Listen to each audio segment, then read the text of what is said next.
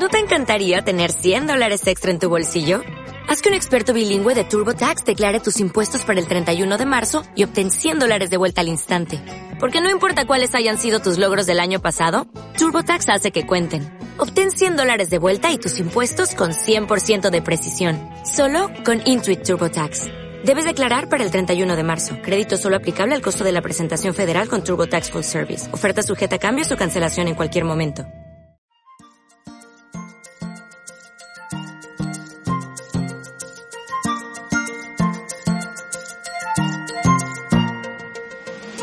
Hola, hola todas y a todos. Muy bienvenidos una semana más a otro día en el paraíso.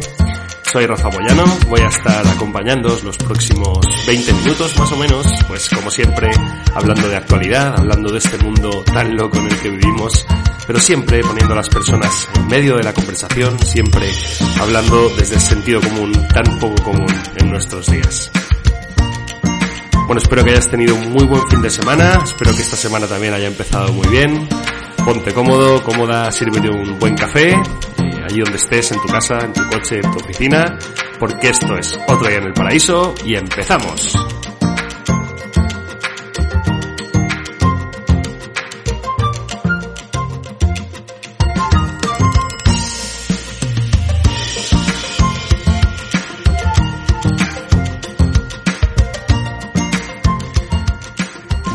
Esta semana hemos tenido muy buenas noticias con respecto a los resultados prometedores que han tenido algunas de las vacunas que estaban como en fase más avanzada, que bueno, han presentado los dos resultados por encima del 90% de efectividad en población sana. Esto, además de la gran noticia que supone pues para la mayor parte de la gente que vamos a poder en algún momento pues acceder a este bien tan preciado que es la vacuna, pero ha tenido un efecto inmediato también en los mercados, ha tenido un efecto inmediato en la economía. A mí me ha llamado muchísimo la atención, me parece impresionante que un anuncio, simplemente un anuncio que hace una, empresa farmacéutica en la que todavía, no, no, quizá no ha presentado los resultados tan evidentes o todavía no, no ha habido unos resultados tan concluyentes, pero el hecho de que anuncie una efectividad de tal eh, envergadura, hace que automáticamente las bolsas se disparen, hace que suba la economía, hace que los mercados eh, bursátiles se, se disparen y a mí la verdad es que no deja de sorprenderme ¿no? el poder que tiene la información o el acceso a información y cómo éste moviliza finalmente los pilares y los cimientos de, de nuestra economía y de nuestra sociedad. Creo que el hecho de que llegue la vacuna obviamente es una grandísima noticia para toda la humanidad, aunque también es cierto que ahora viene bueno, la segunda etapa, ¿no? que es qué vamos a hacer con la vacuna, o sea, cómo vamos a hacer que esa vacuna realmente llegue a todas las personas, ¿A qué grupos vamos a vacunar primero? ¿Va a ser obligatoria o no? A mí esto me parece una pregunta tremendamente difícil de contestar porque al final obviamente que hay un tema de salud pública y de seguridad pública por el cual las vacunas sabemos que tienen un efecto beneficioso, no solamente obviamente para la persona que se vacuna, sino también para el resto, ¿no? Que, que al final una persona vacunada, una persona que no puede contagiar, finalmente deja de ser un vector transmisor de cualquier enfermedad contagiosa, ¿no? Entonces, un poco pensando en esto, yo decía, bueno, ¿hasta dónde llegan las libertades de la gente? ¿Hasta dónde llega realmente la capacidad fiscalizadora y ejecutiva del Estado en realmente generar una vacuna que sea obligatoria o, obligar a la gente a que tenga que acceder a la vacuna? Bueno, esta es una de las muchas preguntas que nos van a surgir, que nos surgen eh, pues a raíz de este anuncio tan esperado y que bueno que puede ser que a final de año pues efectivamente ya estemos eh, pues accediendo al, a la vacuna o a la vacunación o por lo menos de una, de una gran parte de la población. ¿Quién se vacunará primero? También. Esta es otra de las preguntas que nos hacemos, ¿no? Hay personas que dicen que obviamente las primeras personas que deben vacunarse son las, la población que tiene un factor de mayor riesgo, población eh, ya de, más avanzada edad, gente con eh, enfermedades preexistentes, obviamente personas que trabajan en el ámbito de la salud o en, ámbitos de, altos riesgos de contagio. Hay otras personas que dicen que las primeros en vacunarse deberían ser las personas que están trabajando de cara al público, independientemente del sector, que estén trabajando también en, eh, físicamente, presencialmente en, la oficina o en los lugares de trabajo y que obviamente la población activa, joven, es la que también debería poder acceder rápido a la vacuna precisamente porque es la que más riesgo está corriendo a la hora de pues tener mucho más contacto social y de tener mucha más interacción con otras personas. Bueno, yo creo que todas estas preguntas se van a quedar sin resolver hasta el día antes que empiece la campaña de vacunación, porque obviamente que todo, como siempre, tiene un tinte político y tiene una interpretación política. Pero lo que está claro es que, bueno, estamos viviendo eh, un momento histórico, estamos viviendo el proceso de pandemia, ahora viviremos, esperemos que pronto, el proceso de vacunación. Y todo esto, pues, sigue siendo parte de este año 2020 tan loco en el que han pasado tantas, tantas cosas y que, bueno, que hemos eh, tenido la oportunidad de ser testigos, pues, para lo bueno y para lo malo. Bueno, a raíz de este tema, del anuncio de la vacuna, pues decidí investigar un poco y aprender un poco más sobre la historia de las vacunas, que yo la verdad pues nunca había eh, caído en cuenta y nunca me había nunca me había interesado por este tema, pero ahora mismo pues obviamente como no se habla de otra cosa, pues decidí indagar un poco en la historia y comprender, bueno, de dónde surgen las vacunas, cuál es la historia, cuál fue la primera, cómo han ido cambiando a lo largo de la historia. Y la verdad es que he encontrado algunas cosas alucinantes, algunos datos que me han dejado muy sorprendido y algunas curiosidades que quiero compartir con vosotros porque estoy seguro de que también nos van a dejar igual de sorprendidos que me dejaron a mí. Bueno, según algunos estudios, el origen de las vacunas se podría remontar incluso al siglo XI en China, donde ya algunos médicos y científicos lo que hacían era extraer eh, sangre o pus de algunas infecciones que tenían algunos pacientes y se lo inyectaban a pacientes sanos que luego pues mostraban inmunidad ante determinadas infecciones. El caso es que esto es un poco la forma en la que surge la concepción de vacuna que conocemos hoy en día. Al final una vacuna no deja de ser una dosis muy pequeña o una dosis, digamos, desactivada de un virus o una bacteria que lo que ayuda a nuestro cuerpo es a generar inmunidad y pues los famosos anticuerpos. Esta práctica que obviamente fue evolucionando y desarrollándose con el paso de los siglos fue revolucionada en 1880 cuando Louis Pasteur el famosísimo médico, biólogo, eh, físico, matemático, bueno, este hombre era un auténtico genio, desarrolló vacunas para el cólera aviar y para el antrax. El antrax es una enfermedad cutánea producida por una bacteria que obviamente generaba una serie de sarpullidos y heridas en la piel que tenían lugar con mucha frecuencia en las granjas o en los animales de granja y que también podía traspasarse a las personas. Entonces él decide hacer un experimento público en el cual le inyecta eh, la vacuna pues a un montón de animales, a carneros, a vacas y bueno, pues empiezan a ver cómo efectivamente los carneros o los animales que fueron inyectados con la vacuna sobrevivieron y los otros que no habían sido infectados pues murieron, incluso algunos en el acto, ¿no? delante de todas las personas que habían ido a mirar y a curiosear este fenómeno. Entonces ahí es donde eh, Pasteur introduce el término vacuna y vacunación precisamente por el, ganado vacuno que había sido portador de esta primera de este primer experimento y que obviamente pues había tenido unos efectos muy importantes porque había quedado demostrado que efectivamente un animal que recibía la vacuna pues quedaba completamente inmunizado contra el virus. El gran problema de esta época es que si bien la vacuna podía llegar a ser efectiva, especialmente la vacuna, las vacunas que vinieron después, la vacuna contra la viruela, contra la diarrea, el problema es que mm, era muy difícil de conservar, porque, bueno, habréis escuchado también que una de las características de esta vacuna, eh, me parece que la que presentó Pfizer, es que tiene que estar conservada como 80 grados bajo cero. Entonces, obviamente, las vacunas requieren un nivel de temperatura que en esos momentos no existía la forma, pues, mecánica de poder hacerlo. Entonces, simplemente conservaban las vacunas, pues, de una forma muy eh, rústica, ¿no? Que era, pues, entre dos eh, cristalitos, los sellaban con cera alrededor y habían, pues, inyectado el, la vacuna en un algodoncito y de alguna forma ahí pues podía aguantar 8 o 9 días, ¿no? Pero no mucho más que eso. Entonces el problema de la vacuna era pues obviamente cómo poder llevarla a distintos lugares o poder transportarla sin que perdiera la efectividad o, o dejara de, de ser pues funcional. Bueno, este problema, desafío que presentaban las vacunas, eh, la necesidad de estar en condiciones de temperatura y de aislamiento suficiente como para poder eh, mantenerse activas, dio lugar a una de las historias más rocambolescas y locas que he escuchado yo en mi vida y que os voy a contar en el segundo bloque. Así que os invito a que no os desconectéis porque la verdad que la historia os va a encantar. El caso es que a medida que fueron evolucionando con el paso del tiempo las vacunas, pues ya fueron apareciendo vacunas contra las enfermedades que hoy consideramos pues casi extintas o que obviamente hay vacuna, entonces ya no son tan letales, ¿no? Como la rabia, el cólera, el tétanos, no sé, la peste, eh, la rubeola, la varicela, que si bien son enfermedades que siguen presentes en nuestro mundo, no han desaparecido, pero es verdad que el hecho de que haya vacunas pues ha reducido muchísimo y ha minimizado su impacto en las personas.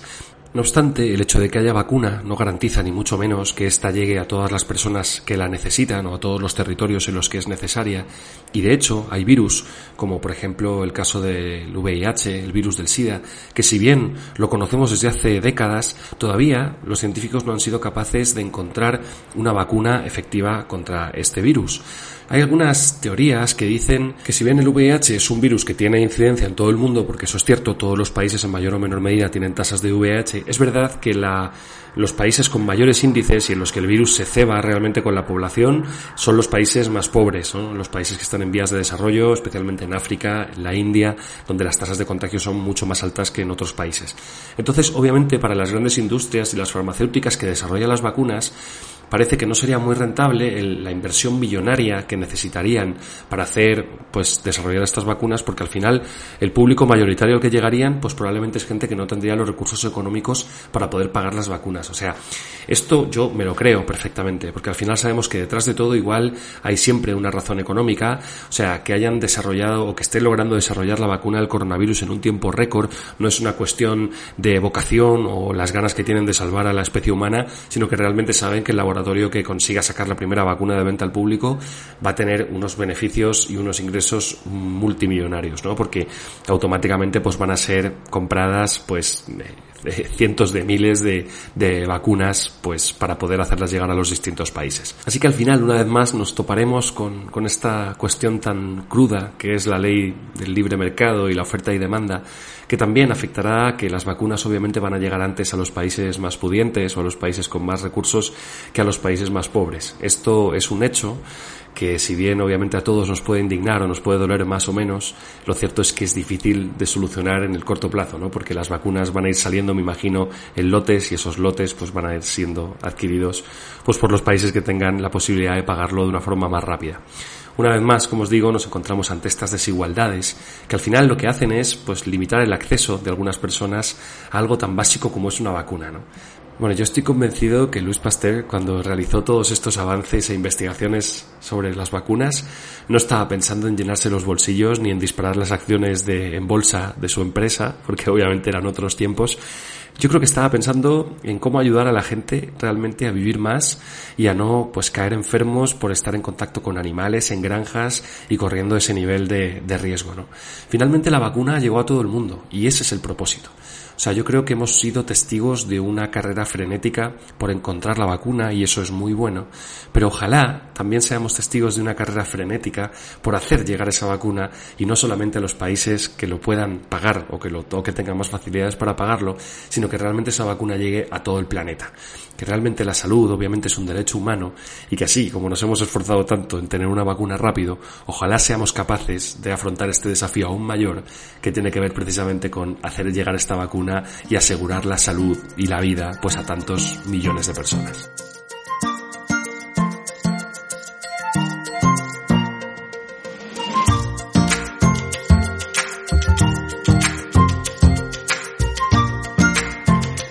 Estás en otro día en el paraíso, espero que te esté resultando agradable, que estés disfrutando este ratito, para mí está siendo un placer como siempre. Y te invito a que te quedes un ratito más conmigo porque se viene una historia increíble que estoy seguro que te va a encantar.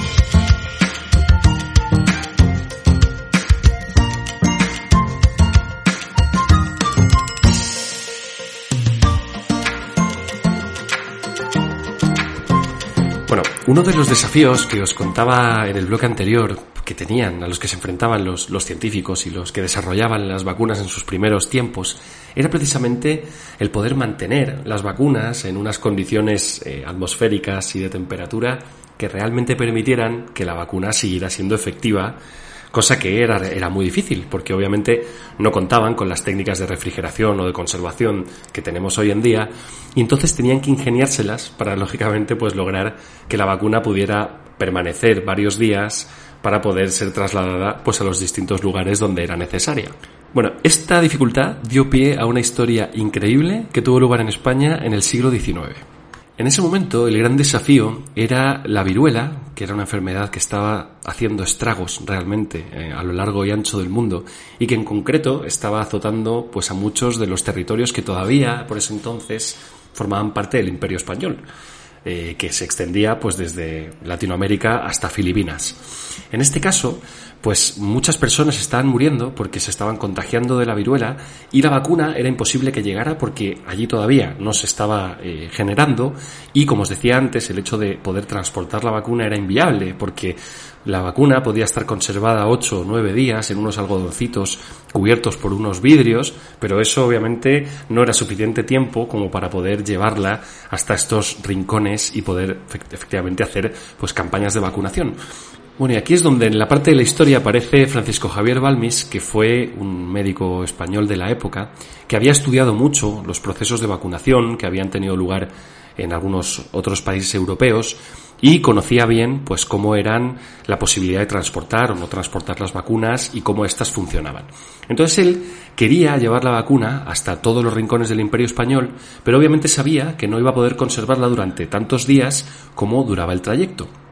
Y en ese momento, investigando y haciendo una serie de estudios, se dio cuenta que efectivamente la vacuna por sí sola en estos recipientes de vidrio no podría aguantar más de 9 o 10 días, pero la vacuna sí podría ser transportada dentro del cuerpo de otra persona. Así que Balmis, que era pues un hombre muy, muy testarudo y, muy vehemente, se fue a hablar con Carlos IV, que entonces era el rey del Imperio Español, que además estaba muy sensibilizado y muy conmovido por el tema porque él precisamente había perdido a una hija, a la infanta María Teresa, pues como consecuencia de la viruela. Entonces, obviamente que sabía que iba a contar con su apoyo porque realmente podía llegar a salvar muchas vidas dentro de todo el imperio y de los rincones donde, donde estaba pues la corona española. Bueno, entonces básicamente, ¿qué es lo que proponía Balmis? Y esto es lo más increíble de todo. Él iba a llevar a 20 personas sanas eh, a, a, bordo de un barco que iba a hacer el trayecto pues hasta las Américas, por decir algo. Entonces, de esas 20 personas sanas, a dos se les iba a inyectar los anticuerpos, lo cual iba a producir en ellos una enfermedad de viruela leve. Cuando estas personas estuvieran ya en la fase de recuperación, Balmis les iba a extraer sangre a estas dos personas y se la iba a inyectar a las siguientes dos. Entonces en el barco siempre había dos personas aisladas que estaban contagiadas con una dosis muy leve de viruela y que son las que mantenían al virus vivo.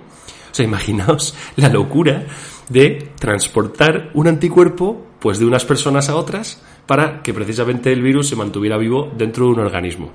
Bueno, esto que yo creo que hoy sería una completa locura porque es que además os cuento más. Finalmente, las personas que acompañaron a Balmis en esta, en esta expedición fueron 22 niños que tenían entre los 3 y los 8 años, que además eran niños que habían salido de orfanatos de Madrid y de La Coruña, precisamente porque esta expedición, que zarpó en 1803, fue desde el puerto de La Coruña. Bueno, imaginaos que hoy en día, en el siglo XXI, tuviéramos que hacer algo así, que para transportar la vacuna de un país a otro, tuviéramos que infectar a 20 niños de dos en dos, y cuando los niños iban curando, sacarles la sangre y los restos de las póstulas, que es también de donde sacaban los anticuerpos, y ir infectando a dos, cuando se sanan a otros dos. O sea, hoy sería una práctica absolutamente eh, tachable, eh, nadie la permitiría, todas las asociaciones, todos los gobiernos se echarían en contra de una cuestión que bueno que atentara de una forma tan grave contra pues la salud de los niños y la protección de sus derechos pero es que estamos hablando de hace más de 200 años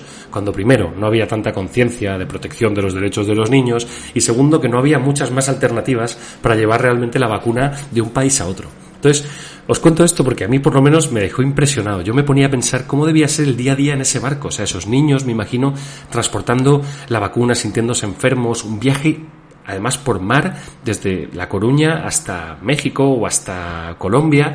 que son semanas a bordo con esa incertidumbre, con esa sensación, con las tormentas que habría en mitad del, Atlántico. O sea, yo me, ponía a pensar lo que debió ser y la verdad es que me parecía una historia alucinante. O sea, me sorprende que no haya habido una película de Hollywood o una eh, superproducción porque desde luego la historia es increíble. Bueno, os cuento que gracias a esta expedición eh, la vacuna llegó a Canarias, a Venezuela, a Colombia, a Ecuador, a Perú, a Filipinas e incluso a China. O sea, finalmente esta expedición estuvo tres años, o sea, durante tres años estuvieron dando la vuelta al mundo. Parece que los niños, en algunos, eh, algunos de estos niños se fueron quedando en algunos de los países a los que llegaban. Solamente se certificó el fallecimiento de uno de ellos y parece que fue en el primer trayecto que se sepa, los otros niños no fallecieron, se quedaron en países simplemente pues porque se quedaron allí viviendo, quizá con algunas familias o cualquier cosa, y iban subiendo nuevos niños para que fueran llevando la vacuna. Pero como os digo, a pesar del riesgo, a pesar del viaje en barco, a pesar de estar enfermos durante una parte del trayecto, parece ser que solamente se certificó la muerte de uno de ellos. Bueno, no sabemos si esto es exactamente cifras eh, tan comprobables, pero por lo menos eso es lo que nos cuentan los libros de historia. Bueno, resulta que más de 200 años después, pues volvemos a enfrentarnos a virus, volvemos a enfrentarnos al desarrollo de las vacunas y sobre todo nos volvemos a enfrentar con el desafío de llevar las vacunas a todos los rincones del mundo.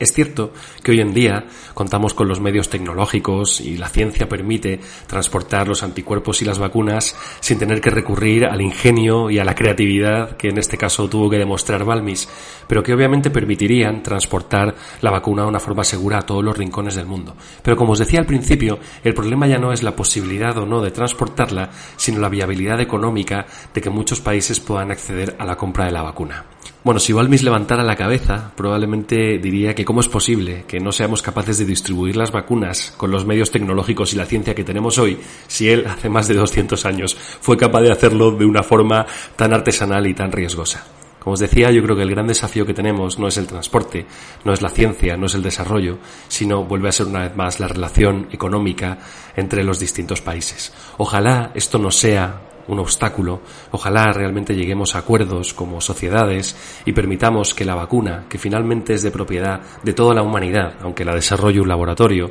y que pueda obviamente pues generar recursos económicos con ello, se garantice que toda persona que quiera y toda persona que lo necesite pueda acceder a este tratamiento, prolongar su vida y finalmente pues terminar con esta pesadilla del coronavirus que durante todo este año nos ha tenido la cabeza loca.